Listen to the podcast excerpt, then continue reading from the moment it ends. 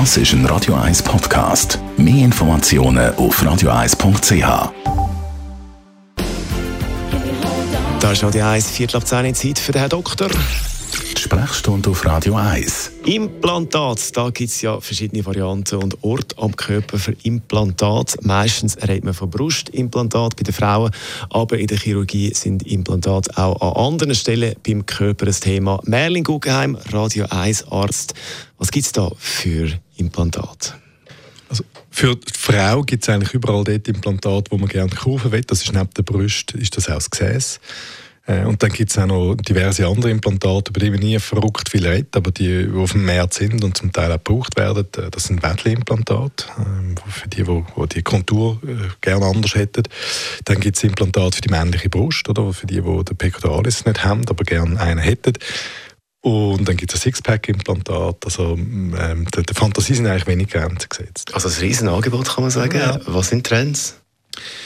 Also Brustimplantate sind äh, weiterhin hoch im Kurs, obwohl es äh, immer wieder gewisse Berichte gibt und auch Daten mittlerweile, die zeigen, dass die, wie die meisten Sachen nicht ganz harmlos sind. Äh, alle anderen Implantate sind so ein Nischenprodukte geblieben. Also Waden, Brustmuskel, Sixpacks braucht man selten. Gesäßimplantate wären ein grosser Markt, aber die funktionieren schlecht. Darum ist das nichts, was sich in der plastischen Chirurgie jetzt ganz breit durchgesetzt hat. Jetzt trotzdem gibt es ja in der Social Media Welt, bei den Social Media Stars zum Teil die, die wirklich ihr Hinterteil präsentieren, eben mit so einem Implantat. Warum eignet sich das nicht? Ja, es ist noch relativ ein, ein, ein, ordentlicher Eingriff, um das überhaupt zu platzieren. Es gibt keine gute anatomische Schicht, so wie der Brust, wo es eigentlich zwei gibt, vor oder hinter einem Muskel, um die zu platzieren. Man tut es dann so ein bisschen zwischen den Muskeln. Sie haben eine Tendenz zu verrutschen, sie haben eine Tendenz, äh, wieder rauszukommen, zu entzünden, äh, sich schnell so abzukapseln und hart zu werden.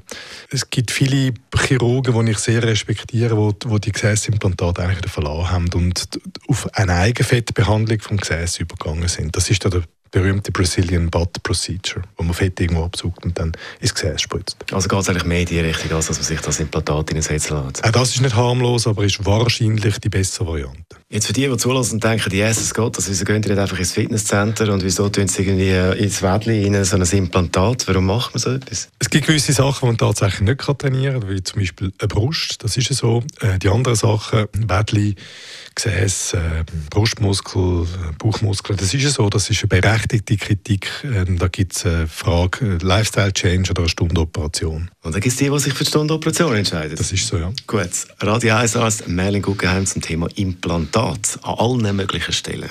Und unser Radio 1 Arzt zum Nachlesen Ihrer Zeit als Podcast auf radio1.ch. Das ist ein Radio 1 Podcast. Mehr Informationen auf radio1.ch.